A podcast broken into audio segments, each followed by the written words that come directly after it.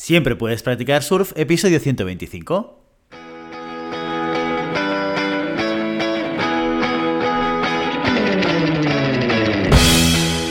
Bienvenido y bienvenida a Siempre puedes practicar surf, el podcast diario sobre recursos humanos.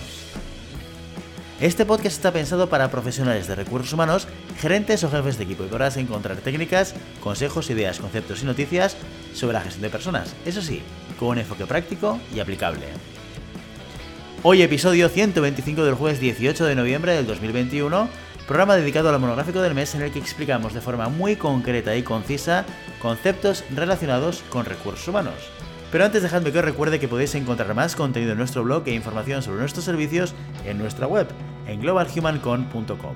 Desde allí os podréis apuntar a nuestra newsletter para no perderos nuestros webinars, streamings y todo el contenido de actividades que realizamos desde la consultoría Global Human Consultants. En esta sección explicamos de forma muy concreta y concisa conceptos relacionados con recursos humanos. ¿Cómo lo hacemos? Cada mes seleccionamos un tema y a partir de ahí cada jueves lo dedicamos a explicar uno o varios conceptos importantes que tienen que ver con ese tema en cuestión. Continuamos con el mes de antiprocrastinamiento, ojo con la palabra que me ha costado decirla. Tras la técnica Eisenhower y Pose que llega el turno de la técnica del dominó. Con tantas técnicas y las que vendrán, acabarás siendo un ninja de la optimización horaria, ya lo verás. No habrá día en el que puedas decir, se me ha pasado el día volando y no he hecho nada. No, no, no. Pero hay veces que lo que tenemos que hacer es una tarea tan grande, un proyecto tan complejo, que lo alargamos y lo aplazamos, no porque no queramos hacerlo, sino porque no sabemos por dónde empezar.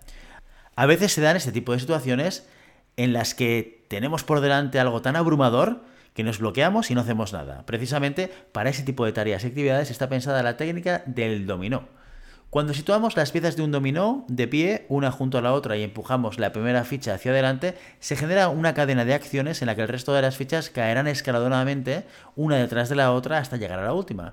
Se trata de una relación de causa-efecto. El impacto de la primera ficha hará caer la segunda, que colisionará con la tercera, que hará caer la cuarta, y así sucesivamente. Ahora, imagínate por un momento que la última ficha de dominó es la que tienes que hacer. Solo necesitas encontrar aquella primera acción que desencadene este efecto dominó, creando una consecución de tareas escalonadas que te lleven directo a tu objetivo final. Solo necesitas ese solo entrecomillado, porque la verdadera dificultad de esta técnica reside en hallar esa primera tarea que provoque que el resto sean más sencillas de ejecutar. Tan simple y tan difícil como suena. Por suerte, hay maneras de averiguar cuál es esa primera ficha que hay que derribar. Por ejemplo, puedes preguntarte a ti mismo qué tarea puedo hacer para que una vez que termine de hacerla, todas las demás cosas que haga sean más fáciles o innecesarias. Hazte esta pregunta cada día, cada semana, cada mes. O bien puedes visualizar tu objetivo. Con esto serás capaz de visualizar el camino necesario para llegar hasta él como un caminito de migas de pan. ¿eh? Cada miga es una ficha de dominó y cada ficha una tarea. En la web de Global Human Consultants, en el apartado de webinars, tenemos colgado uno de nuestros últimos webinars que se llama Visualización Creativa y cómo usarla en el día a día en el que Luis Asensio comparte con nosotros cómo utilizar esta técnica para mejorar nuestro día a día y lograr nuestros objetivos y también te será muy útil para poder utilizar la técnica dominó, ya que te ayudará a descubrir cuál es esa primera ficha palanca con la función de efecto mariposa. Imagina un iceberg, blanco, brillante, flotando en el mar helado. No te imagines el del Titanic, ¿vale? Imagina otro que no esté asociado a desgracias. La parte que ves del iceberg, la que está sobre la línea del agua, es la productividad. ¿eh? La productividad es lo que haces, lo que tu jefe o tu pareja ven que haces. Es la parte que se puede medir, es tangible y observable. Sin embargo, no es la parte más importante. Lo que importa es lo que hay debajo de la línea del agua y que es mucho más grande que la parte observable. Esa parte bajo el agua, que no se ve, pero que es mucho más importante, son las prioridades. Antes incluso de ponerte a pensar en la productividad, deberías analizar e identificar tus prioridades. Pero aún ahí hay una parte más importante. La base del iceberg, la parte más profunda de todas, y que sostiene el peso de toda la masa de hielo. Esa parte es el propósito. ¿Cuál es tu propósito? Puede que al principio te quedes con cara de póker, pero ese tipo de preguntas introspectivas permiten que poco a poco veas con claridad todo lo que tienes que hacer. Y es que sin duda identificar el propósito final es fundamental. Solo conociendo el por qué serás capaz de establecer prioridades y ordenar las tareas que vas a hacer en función de la importancia y dificultad. Sin un propósito no habrá productividad que medir. Bien, ya sabes qué tienes que hacer. ¿Y ahora qué? ¿Cómo hay que proceder?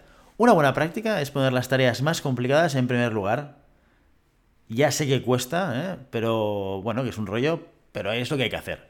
Y sé que pensar en hacer cosas que no nos gustan o son complicadas desmotiva a cualquiera.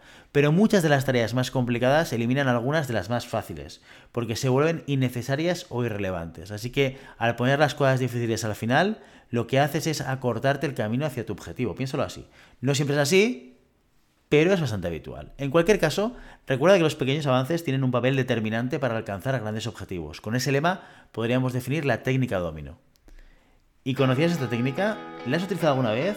Déjanoslo en los comentarios. Y ya sabes, no puedes detener las olas, pero siempre puedes practicar surf. Y hasta aquí nuestro episodio de hoy. Como siempre, queremos invitaros a que os pongáis en contacto con nosotros, nos deis vuestra opinión y nos sugeráis algún tema o alguna pregunta concreta. Lo podéis hacer a través de la página de contacto en globalhumancom.com barra contáctanos o a través de las redes sociales. Estamos en Facebook, en Instagram, en Twitter y en LinkedIn. Y si el contenido de este podcast te gusta, no te olvides suscribirte, darnos 5 estrellas en iTunes y me gusta tanto en iVoox como en Spotify. Igualmente recuerda que puedes encontrar más contenidos, noticias y recursos en nuestra web, en globalhumancon.com. Muchas gracias por todo, por tu tiempo, por tu atención y por tu interés en estos temas sobre gestión de personas. Nos escuchamos mañana viernes con el programa sobre preguntas y respuestas. Hasta entonces, feliz día.